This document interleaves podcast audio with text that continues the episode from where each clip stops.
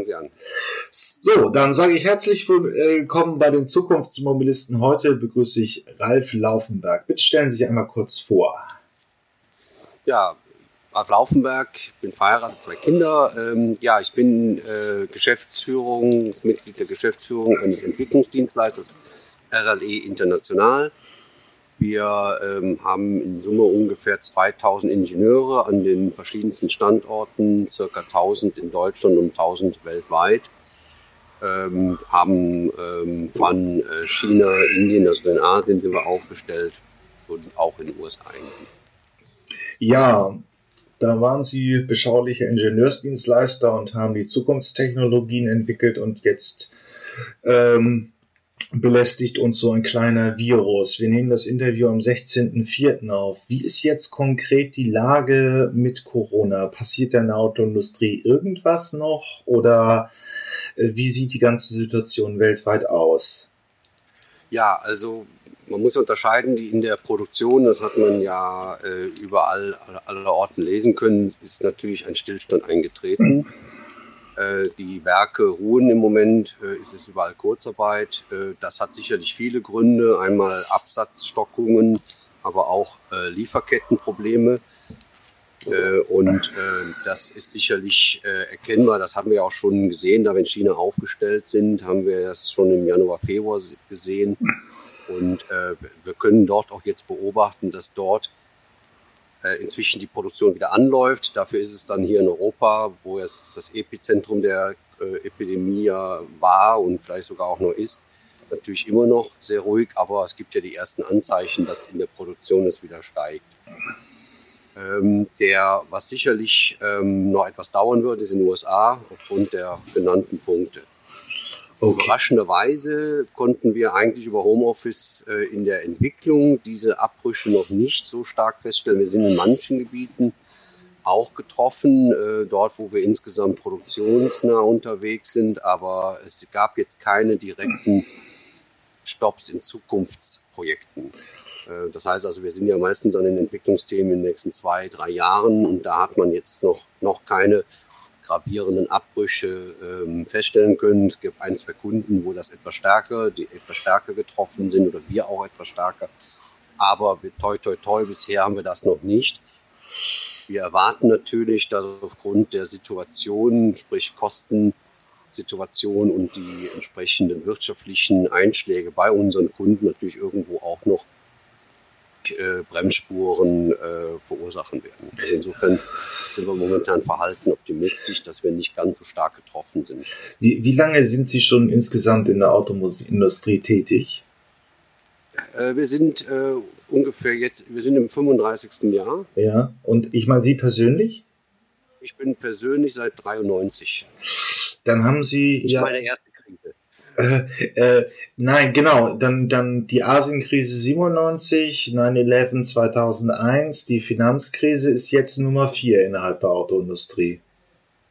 Kann man so ja, sagen. So muss man es leider, kann man so sagen, ja. Das ist also insofern äh, sicherlich äh, ja, anders geartet, diese Krise. Das äh, bekommt man ja auch überall äh, mit. Natürlich eine, äh, insbesondere beim Konsumenten sehr stark angekommen, während die Finanzkrise aus, den, aus dem Kapitalmarkt heraus sich durch die Branche gefressen hat, in Anführungsstrichen. Und ja, also ist, äh, wir sind da schon in Anführungsstrichen Krisen erprobt.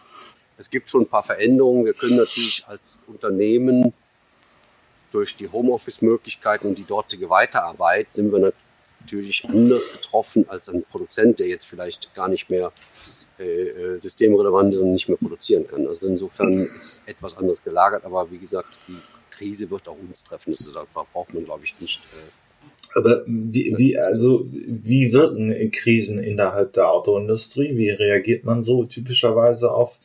Ja, es ist jetzt, es, ich möchte auch nicht Zahlen im Weltfeld herumtragen, aber die OECD, glaube ich, hat die Spitze mit minus 30 Prozent Wirtschaftswachstum weltweit erwartet. Ähm, Clemens Büst vom IFO-Institut erwartet dieses Jahr eine Rezession von minus 4. Und es gibt, ja, natürlich jetzt trage ich Zahlen, die auch nicht wirklich valide sind ins Feld rein, aber wie reagiert eine, äh, die, die Autoindustrie üblicherweise auf so eine großen Zusammenbruch, den wir jetzt haben? Zunächst mal gibt es ja ganz grob immer einen Faktor, wir sind ja im B2B-Business und äh, da kann man eigentlich immer sagen, 1% Wirtschaftswachstum führt immer zu 3 bis 5% äh, Abnahme in der Nachfrage in Themen wo, äh, bei Dienstleistungen, in Dienstleistungsbereichen.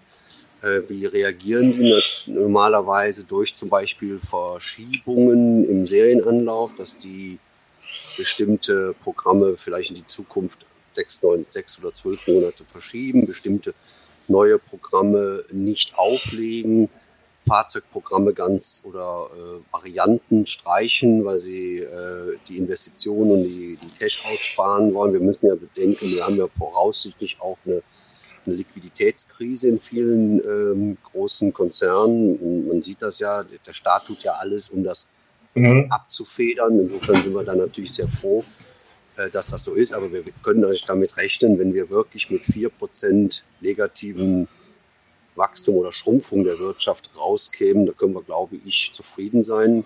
Ich schätze persönlich es etwas höher ein.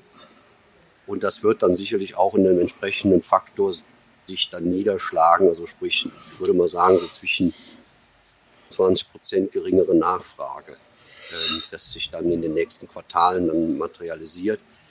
Ähm, das ähm, hängt dann auch immer etwas natürlich von der jeweiligen Kundensituation ab. Also es gibt ja, Firma Daimler ist ja relativ stark im Moment, äh, auch im Kapitalmarkt diskutiert, wie sie aufgestellt sind. Also wir haben ja auch schon vorher, gab es ja schon Druck im System, Abbau von einzelnen Arbeitsplätzen. Und wenn ein Unternehmen selber Arbeitsplätze abbaut, dann kann man davon ausgehen, dann wird sicherlich auch die Vergabe nach außen äh, äh, differenziert betrachtet.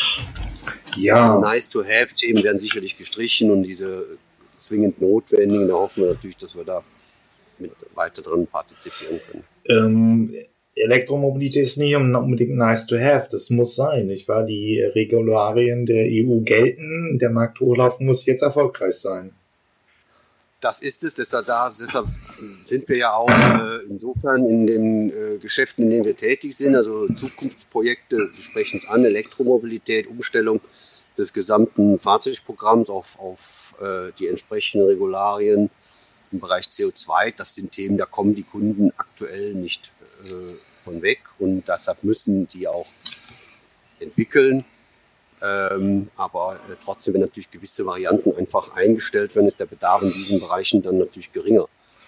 Und ähm, das muss man sehen. Sicherlich hoffen wir aktuell natürlich auch, dass die nicht noch womöglich diese CO2-Regularien aus unserer Perspektive gelockert werden, äh, weil dann natürlich auch wiederum ein Entwicklungsdruck, ähm, äh, ich sag mal, dann abnehmen würde.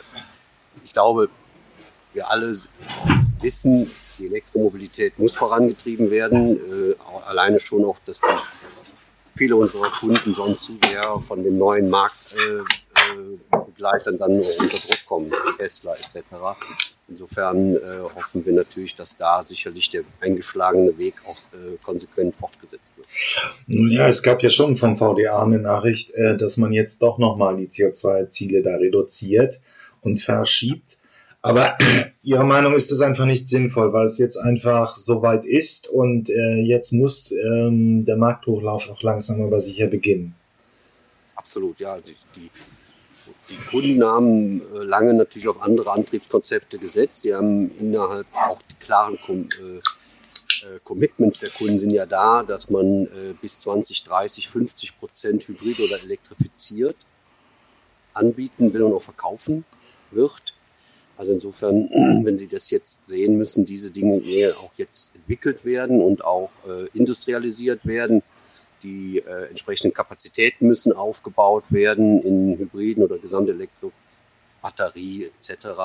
Das sind ja Themen, die jetzt natürlich völlig überlagert sind von den aktuellen Dings natürlich trotzdem weiterhin äh, am Horizont aktuell bleiben.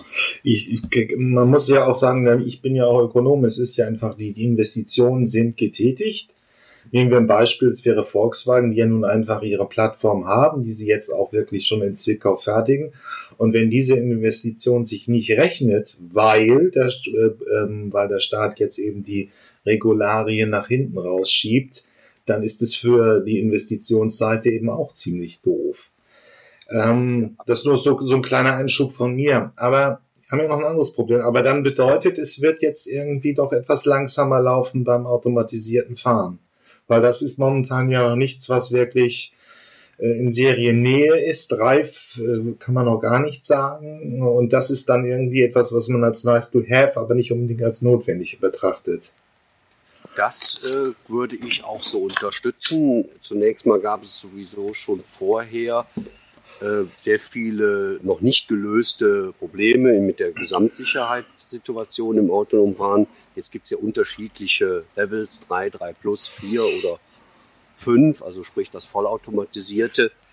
Ähm, das ist sicherlich etwas, was ähm, noch nicht hundertprozentig äh, sensorisch und auch von der Rechnerkapazität und auch von der Sicherheit ähm, gut gelöst ist, dass man, glaube ich, dort in eine Industrialisierung, also auch in eine Massenfertigung rein kann. Insofern würde ich das auch so sehen, dass dort sicherlich etwas verlangsamt die Entwicklung ist, weil das sicherlich dann Zukunftsthemen sind, die noch keinen klaren Markteintritt ähm, prognostizierbar haben. Also das ist sowohl von der technischen Seite, aber auch von der regulatorischen Seite sicherlich noch nicht so äh, klar gezogen, dass man sagen kann, dass, ähm, dass man dort sagen in 22, 24 äh, dort von einem relevanten Massenmarkt ist. Das sind ja noch immer Testbereiche, Nischenfahrzeuge etc., wo man dann versucht, erstmal überhaupt Erfahrungen zu sammeln.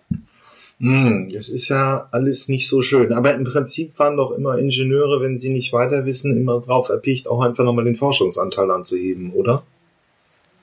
Ja, klar. Also das sind sicherlich auch Möglichkeiten. Es gibt ja auch durchaus auf der Forschungsseite in Initiativen des Staates. Ähm, wir selber zum Beispiel sind da auch in einem, in dem Fall in Flugtaxi elektrisch mit ähm, in einem Forschungsprojekt. Das sind natürlich interessante Zukunftsfelder, ähm, die jetzt noch nicht diese Geschäftsrelevanz haben, aber natürlich ein technisches äh, äh Profil bieten, wo man auch dann natürlich in diese Fragestellung hereinkommt als Ingenieursdienstleistungsunternehmen und sich dann dem stellen kann.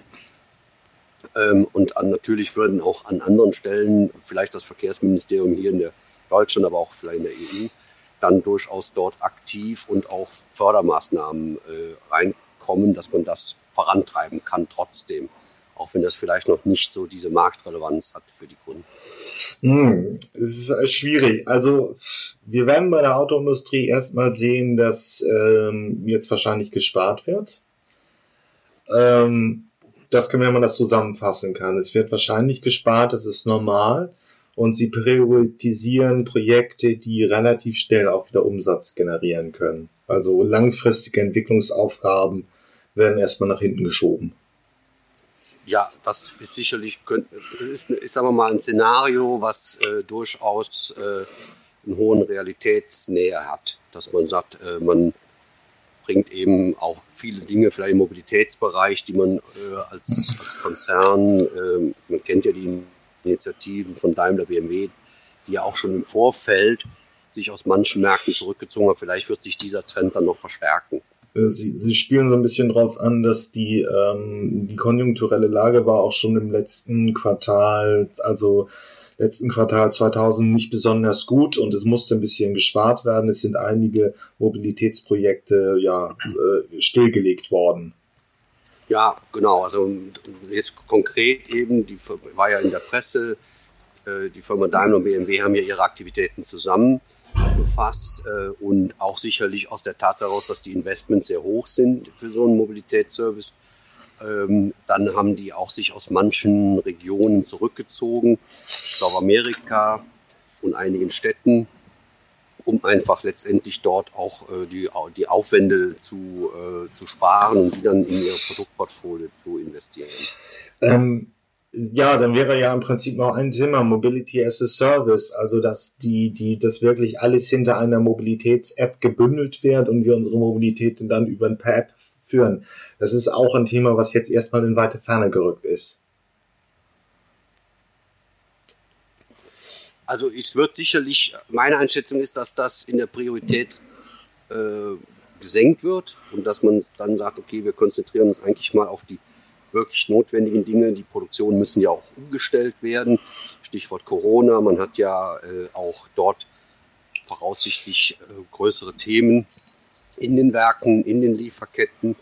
Äh, man will ja auch wieder eine, Stichwort ist ja Deglobalisierung oder auch wieder breitere ähm, Lieferantenbasis, also nicht mehr nur Single Sourcing, sondern vielleicht auch in den einzelnen Regionen verschiedene Partner aufbauen. Das sind ja alles, alles Aufgabenfelder, die, glaube ich, jetzt eine hohe Priorität haben.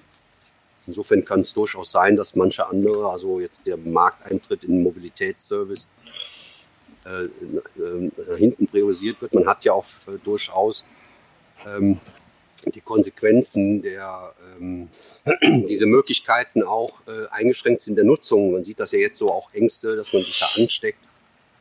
Reinigung, das hat ja auch gewisse Effekte. Vielleicht auch das privat genutzte Fahrzeug wieder interessanter.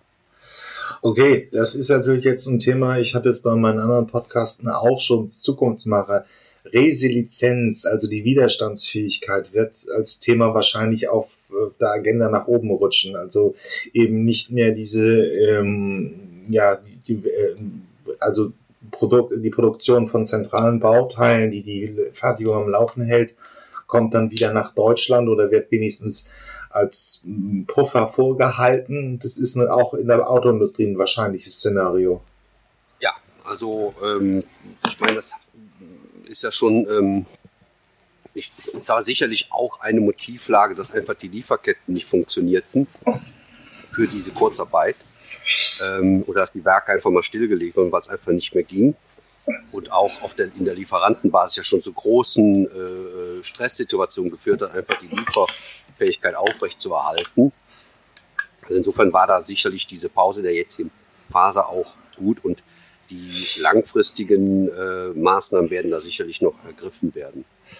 Ähm, das muss man sich dann so vorstellen, dass wieder, ja, dass, dass man auch höhere Kosten Kauf nimmt und dafür dann irgendwie zwei, drei Fertiger hat, die auch, sagen wir mal, in Europa sind und nicht nur in China. Ja, genau. genau. Gut, okay. Ja, aber vor Corona standen die Zeichen jetzt nicht auf ähm, standen positive Zeichen eigentlich im Raum für den Markthochlauf. Gerade Volkswagen hat nun im November angefangen zu fertigen. Ähm, die Industrie ist soweit, also jetzt müsste eigentlich nur noch die Nachfrage anspringen. Kann man das soweit sagen? Ja, also ich, ich glaube, Volkswagen ist da sicherlich von den, äh, ich sage jetzt mal, wenn man so sagen darf, traditionellen äh, Automobilisten sehr proaktiv in dieses Thema reingegangen. Ähm, Sie haben ja schon erwähnt, die sind ja äh, mitten schon im, im, Hochlauf. Die haben natürlich noch einige technische Probleme, hat man ja auch äh, lesen können in der Presse. Insofern ähm, nutzen die wahrscheinlich die Zeit, um da vielleicht auch das eine oder andere zu lösen im Bereich der Software. Ähm, und man darf ja nicht vergessen, äh, die Firma Tesla hat ja sehr große Anstrengungen unternommen in China und auch in Deutschland, Europa, jetzt Produktionsstätten aufzubauen, also ihre Programme zu skalieren das sind ja schon signifikante Stückzahlen, die da potenziell äh, gebaut werden. Da will natürlich auch, will letztendlich kein Konzern wahrscheinlich diesen Markt aus der Hand geben.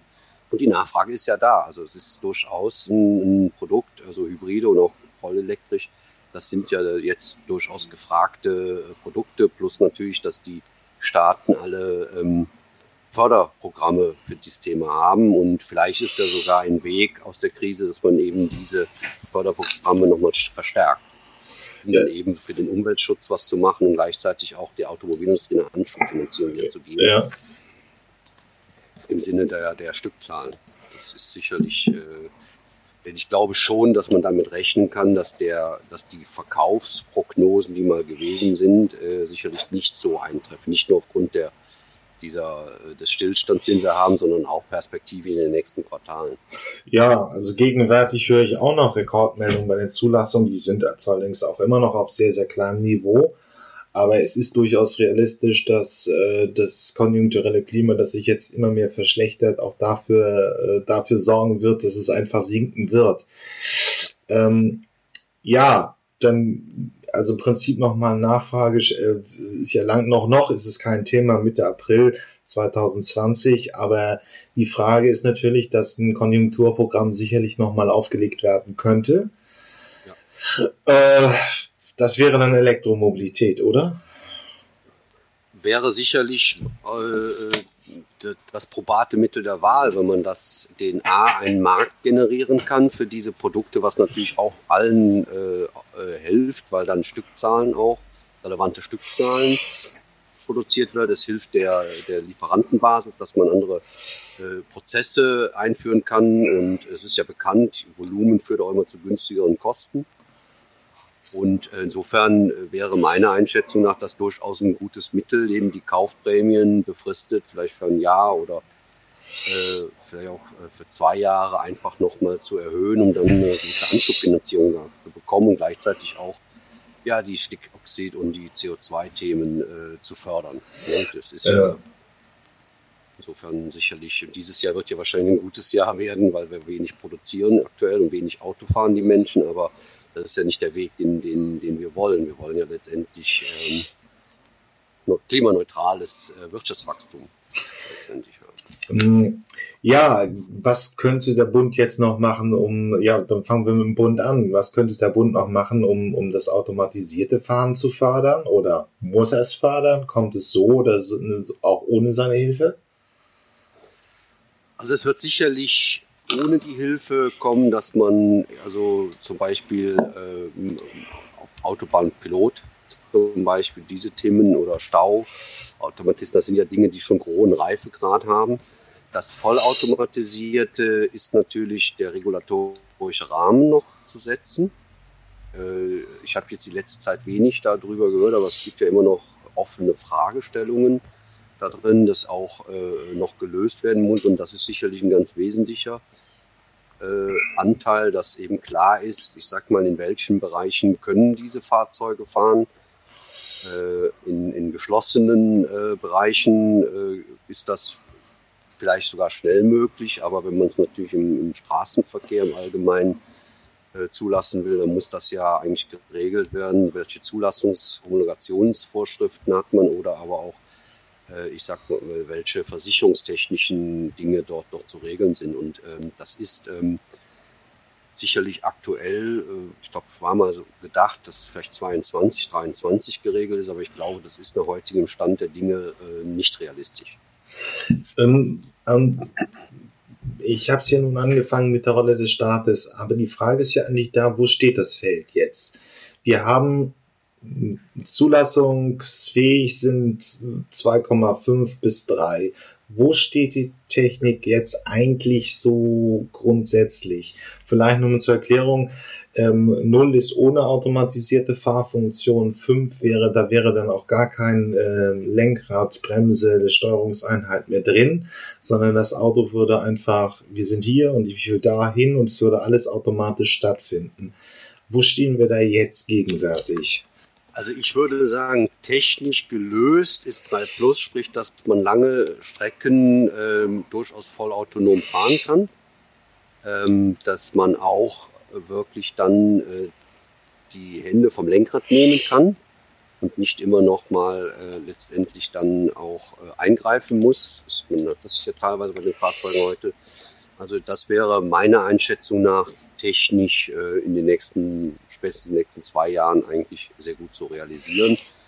Äh, vollautonom ähm, würde ich sagen, nach heutigem Stand äh, vier bis fünf Jahren.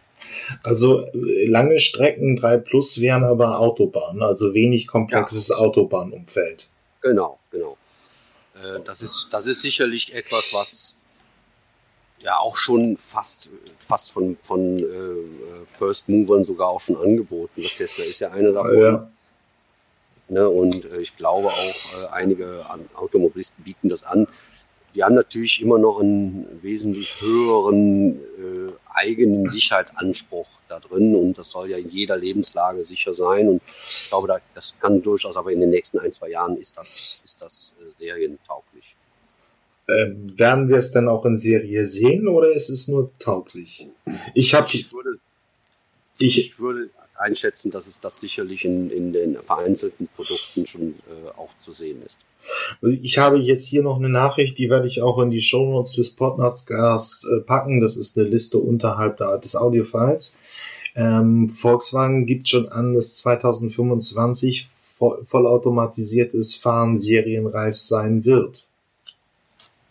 Ja, das habe ich auch so wahrgenommen. Ich sage ja, das ist auch einer von denen, die sehr proaktiv in diesen Themen dran sind. Wie gesagt, äh, das eine ist die technische Realisierbarkeit und das zweite wäre dann doch der regulatorische Rahmen, der ja gesetzt sein muss. Und äh, ich glaube, da habe ich zumindest jetzt ich persönlich wenig wahrgenommen in der letzten Zeit.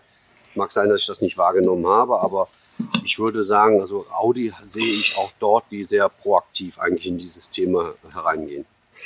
Hm, ja, wie können wir denn der Autoindustrie auch nochmal helfen, indem wir irgendwie Geschäftsmodelle skizzieren, die funktionieren könnten? Momentan höre ich ähnlich vieles über diese technologische Entwicklung, dass es auch funktioniert, ähm, dass es sehr überzeugt ist, aber das Geschäftsmodell dahinter fehlt noch so ein bisschen. Die Autoindustrie sucht ja jetzt dann in der Corona-Lage nach guten Geschäftsmodellen. Das automatisierte Fahren liefert es einfach noch nicht, aber wo könnten jetzt die ersten Stellschrauben sein, wo es wirklich funktioniert? Ja, ich, wie schon zuvor auch ähm, angedeutet, ist es sicherlich notwendig, vieler Kunden jetzt aktuell sich auf das zu besinnen, nämlich äh, Produktion hochzufahren, die Lieferketten in den Griff zu bekommen, aber natürlich auch äh, trotzdem langfristige Geschäftsmodelle, die, die aus einem veränderten Verbraucherverhalten herauskommen oder auch den äh, Mobilitätsbedürfnissen in, der, äh, in Großstädten zum Beispiel entgegenzukommen. Da werden sicherlich weiter ähm, Mobil ähm, Mobilitätsservices äh, beobachtet, auch proaktiv angegangen, wenn auch, und das war ja auch schon abzusehen, vorher mit einer etwas größeren Vorsicht und Distanz aufgrund der Tatsache, dass die aktuell ja alle noch nicht ähm, cash-positiv sind, also eigentlich doch große Investitionen bedürfen, um dass sie äh, marktreif werden und dann auch skaliert werden können. Trotzdem darf man natürlich nicht vergessen, wenn diese skaliert werden, nehmen Sie das äh, gesamtautonome Fahren im Bereich äh, Personenmobilität, dann ist das sicherlich etwas, was ähm, von der wirtschaftlichen Theorie, also von, der, von dem Kostenmodell natürlich sehr attraktiv ist. Insofern ist sicherlich zu erwarten, dass man dort auch äh, weiter äh, das beobachtet. Im Bereich autonomen Transportgewerbe äh, ist das sicherlich näher und dichter dabei, also im Fernverkehr dort autonome Strecken zu ermöglichen. Äh, auto, äh, automatisiertes Kolonnenfahren ist natürlich ein Thema, vielleicht auch im Bereich der, ähm, der ganzen letzten Meile äh, dort äh, das zu machen und im, im innerstädtischen Transportgewerbe. Da gibt es sicherlich viele Möglichkeiten und ja auch große äh, Spieler, die da durchaus Interesse haben, wie zum Beispiel Amazon, die, für die das natürlich auch sehr attraktiv ist, wenn die ihren Lieferverkehr autonom gestalten können oder Auto oder autonomer gestalten können. Also da gibt es auf jeden Fall potenziell Markt. Inwiefern der jetzt natürlich in den nächsten zwei Jahren aus der Krise hilft, ist sicherlich kritisch zu sehen. Da ist jetzt momentan sind das ja Bereiche, die eher Investitionen bedürfen. Ähm, ja, aber dann nochmal zu Corona zurück. Ähm, welche Bereiche sind denn jetzt eigentlich sehr stabil? Wo kann man denn erwarten, dass die Autoindustrie einen Schwerpunkt drauflegen wird? Ja, sehr, sehr stabil. Im Grunde nach äh, kann man das in China sehen. Die Autoverkäufe, trotz all der Widrigkeiten, beginnen ja wieder zu greifen. Auch die Produktionsstückzahlen sind sicherlich stabil.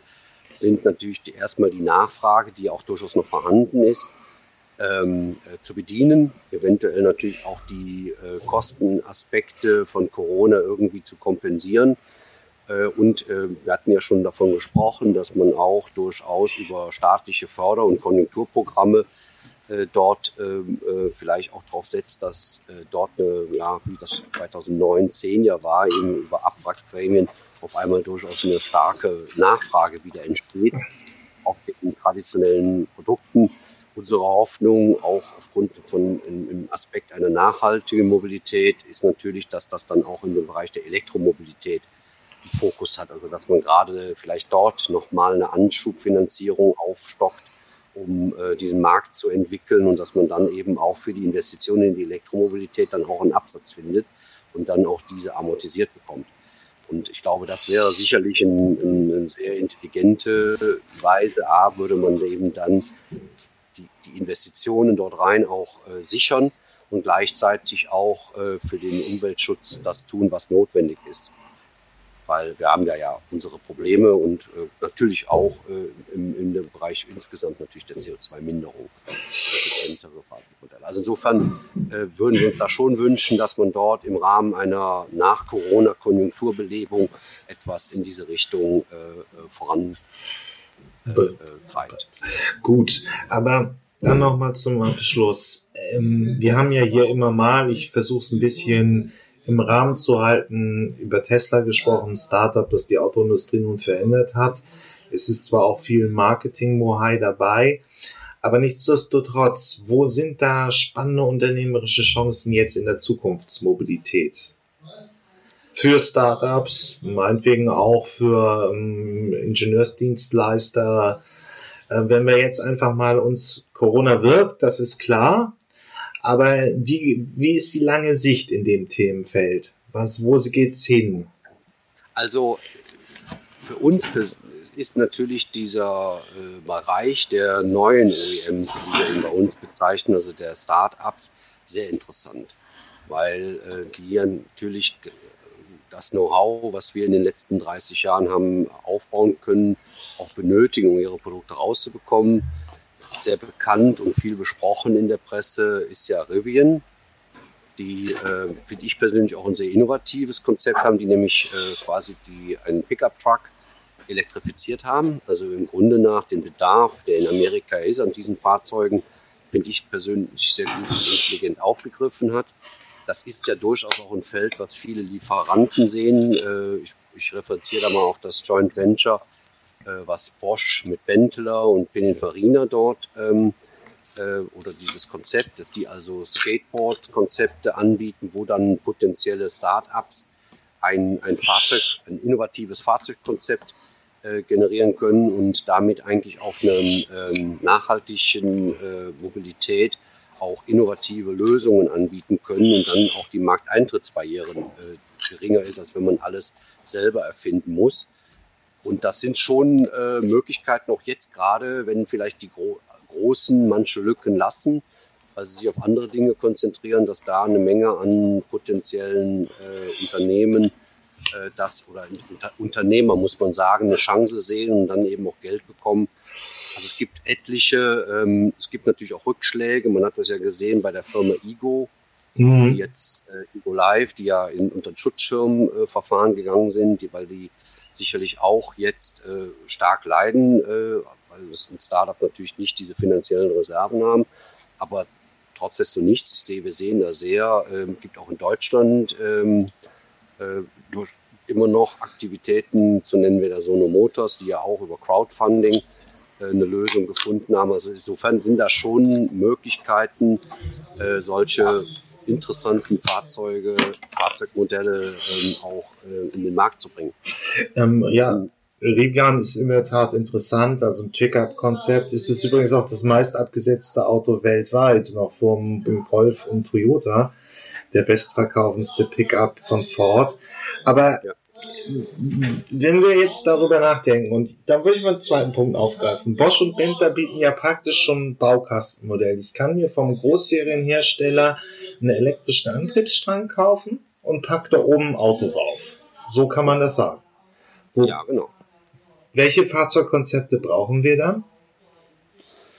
Ja, grundsätzlich sind ja diese Skateboard-Konzepte, ähm, wenn man die ähm, mal weiterdenkt, äh, geben die einem ja sehr viel Freiheitsgrade in der Gestaltung, äh, weil man äh, natürlich wesentliche Baumerkmale eines Verbrennungskonzeptes oder eines Nicht-Konzeptes, wie ja viele Premium-Hersteller jetzt mal äh, auch anbieten, sprich, dass die ihre Fahrzeuge eigentlich sowohl mit Verbrenner als auch mit einer Elektrovariante in einer ähnlichen Bauart anbieten, kann man da sich natürlich äh, äh, Lieferkonzepte ähm, drauf denken, wie zum Beispiel Rivian dann auch das macht, nämlich sprich, dass die äh, mit Amazon einen Truck entwickeln, voll elektrisch, was absolut äh, natürlich auf dem Skateboard-Design sehr gut möglich ist. Sie können äh, jegliche Form von SUVs äh, sich drauf denken. Sie können auch natürlich sehr variable äh, Modelle ähm, darauf denken, dass man eben, weil man natürlich eine Entkopplung hat von Antrieb zur Fahrgastzelle, hat man da schon sehr viele konzeptionelle Bauideen und Bauräume. Und äh, das, das kann man also auch, wir haben da auch schon, die, darf ich das leider nicht so nennen, weil wir da schon interessante Konzepte haben, aber wenn Sie an, an äh, spezifizierte Fahrzeuge für den innerstädtischen Transport oder auch für ähm, Kleingewerbetreibende oder oder äh, solche Dinge. Mhm. Sie haben Strom drin, Sie können da vieles tun. Äh, ich sage jetzt mal, nehmen, denken Sie doch nur mal, ähm, ist jetzt aber nur eine gesponnene Idee, aber die aktuell ist ja Auslieferung von, von äh, Essen super interessant, wenn Sie das natürlich in einem Fahrzeug kombinieren jetzt und äh, Sie haben da ein entsprechendes, wo Sie das äh, sehr viel professionalisierter machen können, ist eine tolle Idee oder tolle Möglichkeit. Aber trotzdem zwischen der Idee und einem Markt bringen sind ja immer drei Jahre. Ja, das, vier Jahre. Ne? das ist natürlich durchaus etwas, was, was man äh, betrachten muss. Es, ich darf noch mal kurz auf äh, Karl Kreisköter verweisen, habe ich das Interview Anfang, äh, nee, Anfang Januar veröffentlicht. Das ist Ducktrain. Es ist im Prinzip ein Konzept, wo man halt ähm, auf ein Fahrzeug, was so groß ist wie eine Europalette, in verschiedene Module packen kann. Unter anderem zum Beispiel ähm, kleine Gegenstände ausliefern, wie zum Beispiel Essen, aber eben, dass man es dann auch modular zum Personenverkehr umbauen kann. Also es gibt es eben auch schon in Deutschland. Also gibt es doch noch eine kleine neue Welle von, von, von Fahrzeugherstellern, die kommen könnten. Also ich glaube, dass es eine Fragmentierung da geben wird, ähm, dass, äh, dass wir da sicherlich ähm, äh, durchaus neue Ansätze äh, finden werden. Und das ist ja auch bekannt. Ein Elektrofahrzeug ist ja grundsätzlich in der Entwicklung einfacher zu realisieren. Ja. Wenn die Technologiekomponenten, äh, gerade sagen wir mal, wenn das so potente Lieferanten sind wie, wie Bosch, Benteler, dann ist, das, ist da ja einiges äh, zu nennen und äh, es gibt ja auch äh, Produktionskapazitäten und es gibt eine Lieferantenbasis, was natürlich schon eine Herausforderung ist, ähm, dass ein Fahrzeug auf den Markt bringt. Das sind ja Multimillionenbeträge im, also im, im, dreistelligen oder vierstelligen Millionenbetrag. Also das, äh, da müssen sie sicherlich eine Menge Geld aufbringen. Ja, es bleibt spannend. Was möchten, dann kommen wir zum Schluss, was ja. möchten Sie uns noch auf dem Weg in die Zukunftsmobilität mitgeben? Was, was, ich, was ich mir wünschen würde, ist, dass es wirklich auch neue Spieler schaffen. Also es gibt ja einige, die es gemacht haben, weil ich glaube, dass äh, Wettbewerb auch das Geschäft belebt, nicht nur für uns als Entwickler, sondern auch letztendlich wieder neue Möglichkeiten für den Konsumenten gibt, dass wir die nachhaltige Mobilität, äh, diesen Pfad nicht verlassen als Industrie, auch insbesondere als deutsche Automobilindustrie und dass wir dann, dann auch diese Möglichkeiten, die die neuen Technologien geben, dass äh, Umweltschutz und auch Kons ähm, äh, so in einen bringen, dass eben letztendlich und dem Kunden äh, ein besseres Produkt äh, wieder und auch vielleicht ein neues Produkt gegeben wird. Und das würden wir uns natürlich wünschen, weil es äh, den Markt belebt, aber auch, weil ich glaube, dass wir ähm, da auch nochmal einen ein, äh, für, auch für das Image der Automobilindustrie, das ja durchaus gelitten hat, wirklich dann auch in Deutschland äh, wirklich etwas bewegen können und dann eben das, das als Leitindustrie auch da vorangehen. Das würde ich mir nochmal wünschen und äh, ja, und natürlich, dass wir alle gut durch die Corona-Krise kommen und gesund bleiben ja. und äh, positiv nach vorne blicken. Da möchte ich mich anschließen. Es, es wird ja langsam, wir nehmen es Mitte April auf, etwas ähm, die Wolken klären sich auf, aber es ist immer noch eine große Hürde, die da kommen wird und die wirtschaftliche Lage wird sicherlich erstmal in den nächsten Sommer schwierig. Ja, klar. So, vielen Dank, Laufberg.